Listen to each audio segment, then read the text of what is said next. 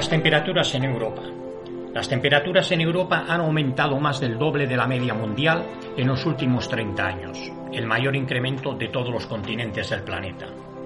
Es lo que resalta el informe de la Organización Meteorológica Mundial sobre el estado del clima en Europa, elaborado conjuntamente con el Servicio de Cambio Climático de Copérnicus, que pertenece a la Unión Europea. El documento se centra en 2021 y proporciona información sobre el aumento de las temperaturas, olas de calor terrestres y marinas, un clima extremo, cambio en los patrones de precipitación y retroceso de las capas de hielo y nieve. Destaca que las temperaturas en Europa han aumentado significativamente durante el periodo 1991-2021 a un ritmo medio de unos 0,5 grados centígrados por década y que en 2021 se produjeron diversos fenómenos meteorológicos y climáticos de gran impacto en varias partes del viejo continente. Según los expertos, Europa presenta una imagen en directo de un mundo que se está calentando y nos recuerda que incluso las sociedades más preparadas no están a salvo de los impactos de los fenómenos meteorológicos extremos. Asimismo, recuerdan que la sociedad europea es vulnerable a la variabilidad y al cambio climático, pero Europa también está a la vanguardia del esfuerzo internacional para mitigar el cambio climático y desarrollar soluciones innovadoras para adaptarse al nuevo clima con el que tendrán que vivir los europeos. En 2021, los fenómenos meteorológicos y climáticos de gran impacto provocaron cientos de muertes, afectaron directamente a más de medio millón de personas y causaron daños económicos que superaron los 50.000 millones de dólares. Alrededor del 84% de dichos fenómenos fueron inundaciones o tormentas. Pero no todos son malas noticias. Varios países de Europa han tenido mucho éxito en la reducción de las emisiones de gases de efecto invernadero. En particular, en la Unión Europea, las emisiones de gases de efecto invernadero disminuyeron un 31% entre 1990 y 2020, con un objetivo de reducción neta del 55% para el año 2030. Europa es también una de las regiones más avanzadas en la cooperación transfronteriza para adaptación al cambio climático, en particular en las cuencas fluviales transnacionales. Es uno de los líderes mundiales en la provisión de sistemas eficaces de alerta temprana que dan cobertura a en torno al 75% de la población. Los planes de actuación ante olas de calor han salvado muchas vidas de los efectos del calor extremo. Pero los retos son aún, son aún mayores. Europa presenta una imagen en directo de un mundo que se está calentando y nos recuerda que incluso las sociedades más preparadas no están a salvo de los impactos de los fenómenos meteorológicos extremos. Este año, al igual que en 2021, amplias zonas de Europa se han visto afectadas por grandes olas de calor y sequías, lo que ha provocado incendios forestales. En el año 2021 unas inundaciones excepcionales provocaron muerte y devastación, dijo el secretario general de la OMM, el profesor Peter Italas. En cuanto a la mitigación, debe continuar el buen ritmo de reducción de las emisiones de gases de efecto invernadero en la región y hay que ser más ambiciosos. Europa puede desempeñar un papel clave para alcanzar una sociedad neutra en carbono a mediados de siglo y cumplir así el Acuerdo de París, señaló el profesor Talas. El Servicio de Cambio Climático de Copérnicos de la Unión Europea implementado a través del Centro Europeo de Previsiones Meteorológicas a plazo medio y en representación de la Comisión Europea, proporciona datos y herramientas de vigilancia del clima de última generación para apoyar la mitigación y adaptación al clima e iniciativas como el Pacto Verde Europeo. La sociedad europea es vulnerable a la variabilidad y al cambio climático, pero Europa también está a la vanguardia del esfuerzo internacional para mitigar el cambio climático y desarrollar soluciones innovadoras para adaptarse al nuevo clima con el que tendrá que vivir los europeos. Esto dicho por el doctor Carlo Buentempo, director del Servicio de Cambio Climático de Copérnicos. A medida que los riesgos y el impacto del cambio climático se hacen cada vez más evidentes en la vida cotidiana, crece la necesidad y el interés por la inteligencia climática. Y con razón. Con este informe pretendemos salvar la brecha existente entre los datos y el análisis para proporcionar información con base científica pero accesible y lista para tomar decisiones en todos los sectores y profesiones. El informe sobre el estado del clima en Europa se basa en el informe sobre el estado del clima en Europa del C35, publicado en abril, de la información facilitada por la Red de Centros Regionales sobre el Clima de la Organización Mundial Meteorológica, ARB-SESTA. Forma parte de una serie de informes regionales elaborados por la Organización Meteorológica Mundial para proporcionar información científica localizada a las autoridades. Se presentó en una conferencia regional de directores de servicios meteorológicos e hidrológicos nacionales europeos.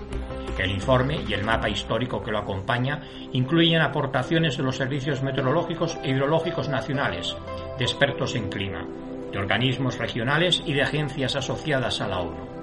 Se publicó antes de las negociaciones anuales de la ONU sobre el cambio climático en Sharm el-Sheikh. Escenarios futuros. Se prevé que las catástrofes relacionadas con la meteorología, el clima y el agua aumenten en el futuro, según el sexto informe de evaluación del Grupo Intergubernamental de Expertos sobre el Cambio Climático. Este evaluó que había una confianza muy alta en lo siguiente. Independientemente de los niveles futuros de calentamiento global, las temperaturas aumentarán en todas las zonas europeas, a un ritmo superior a la variación media de temperatura global, de manera similar al observado en el pasado. La frecuencia e intensidad de los episodios de calor extremo, incluidos las olas de calor marinas, han aumentado en las últimas décadas y se ve que sigan creciendo independientemente del escenario de emisiones de gases de efecto invernadero. Se prevé que se superen los umbrales críticos relevantes para los ecosistemas y los seres humanos con un calentamiento global de 2 grados centígrados o superior y las observaciones tienen un patrón estacional y regional coherente con el aumento previsto de las precipitaciones en invierno en el norte de Europa. Se prevé una disminución de las precipitaciones en verano en el Mediterráneo, que se extenderá a las regiones del norte. También se prevé que las precipitaciones extremas y las inundaciones por riadas aumenten con niveles de calentamiento global superiores a 1,5 grados centígrados en todas las regiones excepto el Mediterráneo. ¿Y cuáles son las repercusiones del clima? En la salud. La salud de los europeos se ve afectada por el cambio climático de múltiples maneras, incluidas muertes y enfermedades por fenómenos meteorológicos extremos cada vez más frecuentes, olas de calor, aumento de la zoonosis y enfermedades transmitidas por vectores, alimentos o agua, así como problemas de salud mental. Los fenómenos climáticos extremos más mortíferos en Europa son las olas de calor, sobre todo en el oeste y el sur del continente. La combinación del cambio climático, la urbanización y el envejecimiento de la población en la región provoca y agravará aún más la vulnerabilidad al calor. Las alteraciones inducidas por el cambio climático en la producción y distribución de pólenes y esporas puede provocar un aumento de las alergias. Más del 24% de los adultos que viven en la región europea padecen diversas alergias, así como asma grave, mientras que la proporción entre los niños de la región es del 30 al 40% y va en aumento. El cambio climático también afecta la distribución de las enfermedades transmitidas por vectores. Algunos ejemplos son las garrapatas, que pueden transmitir la enfermedad del Lyme y un tipo de encefalitis. Según la Oficina Regional de la Organización Mundial de la Salud para Europa, alrededor de medio millón de muertes prematuras en la región europea de la Organización Mundial de la Salud se debieron a la contaminación atmosférica antropogénica de partículas finas en 2019, una parte importante de las cuales se relacionaron directamente con la quema de combustibles sólidos. Se calcula que podrían evitarse unas 338.000 muertes prematuras al año gracias a la reducción de las emisiones de carbono, lo que podría suponer un ahorro de entre 244.000 y 564.000 millones de dólares. Los niños son más vulnerables a los impactos del cambio climático que los adultos, tanto física como psicológicamente. Según el índice de riesgo climático de la infancia, Casi 125 millones de niños en Europa viven en países con un riesgo medio alto, el tercero de los cinco niveles de clasificación utilizadas a escala mundial. Los ecosistemas. La mayor parte de los daños causados por los incendios forestales se debe a fenómenos extremos para los que ni los ecosistemas ni las comunidades están adaptados. El cambio climático, los comportamientos humanos y otros factores subyacentes están creando las condiciones para que los incendios sean más frecuentes, intensos y devastadores en Europa, con importantes consecuencias socioeconómicas y ecológicas. Y el transporte. Las infraestructuras y operaciones de transporte están en riesgo tanto por el progreso, progresivo cambio climático como por los fenómenos extremos, por ejemplo las de calor, lluvias torrenciales, vientos fuertes y cotas extremas de las olas y el nivel del mar. Gran parte de las infraestructuras de transporte se construyeron basándose en valores históricos para diversos umbrales de fenómenos meteorológicos por los que no son resistentes a los extremos actuales. ¿Y cuál es la política climática? Las contribuciones determinadas a nivel nacional en el núcleo del Acuerdo de París y la consecución de estos objetivos a largo plazo, las NDC encarnan los esfuerzos de cada país para reducir las emisiones nacionales y adaptarse a los impactos del cambio climático. En marzo de 2022, 51 países europeos, entre ellos todos los miembros de la Unión Europea, habían registrado su NDC. La mitigación del cambio climático ha sido uno de los principales objetivos de muchos de los participantes europeos, como se refleja en sus NDC, que destacan las siguientes áreas prioritarias: suministro de energía, agricultura, residuos y uso del suelo, cambio de uso del suelo y silvicultura como principales prioridades de mitigación.